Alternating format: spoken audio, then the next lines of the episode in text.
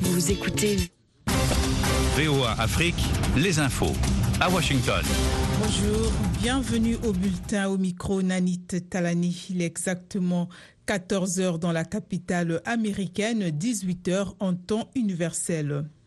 Le soldat congolais, auteur présumé d'une tuerie familiale qui a fait 13 morts, dont 9 enfants samedi en Ituri, dans le nord-est de la RDC, a été arrêté et sera jugé dès mardi, indique une source militaire. D'après des témoignages recueillis dimanche, ce militaire n'avait pas supporté qu'un de ses enfants, décédé en son absence, ait été enterré sans qu'il en soit informé. Revenu dans la localité du décès, le village de pêcheurs de Niakova, en territoire de Djougou, il a ouvert le feu sur les personnes rassemblées pour le deuil de l'enfant. 13 d'entre elles, dont au moins 9 enfants, ont été tués, d'après un bilan communiqué de sources concordantes.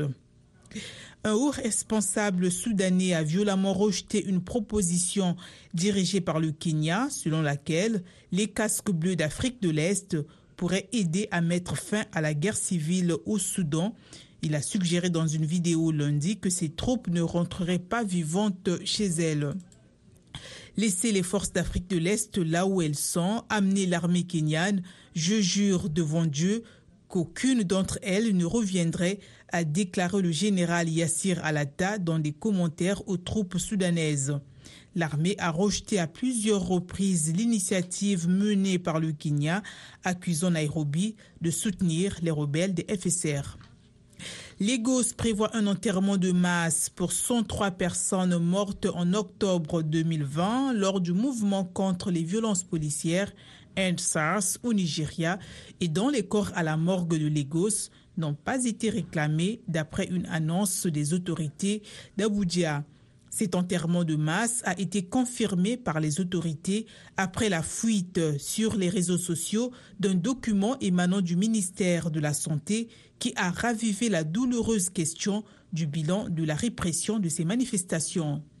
L'ONG Amnesty International exige des autorités qu'elles renoncent à leur projet d'enterrement collectif et qu'à la place, des autopsies transparentes soient menées afin que les identités des 103 victimes soient publiées et les circonstances de leur mort révélées. L'Afrique du Sud organise des débats autour d'une loi visant à accroître l'emploi des Noirs dans le pays, mais qui suscite la colère d'entrepreneurs qui craignent la, la perte de postes pour les travailleurs qualifiés. Pretoria assure de son côté qu'il s'agit seulement de promouvoir diversité et égalité. Cela ne signifie pas que les Blancs vont être éliminés pour laisser place aux groupes défavorisés, a récemment plaidé le ministre du Travail, Toulas Kessi. Vous écoutez VOA Afrique à Douala, au Cameroun, sur Radio Balafon, FM 90.2. La Tunisie va frôler, même dans le nord du pays plus tempéré, les 50 degrés, soit 6 à 10 degrés de plus que les, les saisons normales, provoquant des coupures de courant et obligeant des familles à dormir sur les plages. En Algérie voisine, les autorités sont en alerte avec des pics pouvant atteindre 48 degrés localement dans cinq préfectures de l'Est. La justice britannique ordonne à un ancien responsable politique et ses complices condamnés pour fraude et blanchiment d'argent de restituer 150 millions d'euros au Nigeria d'après l'annonce des enquêteurs.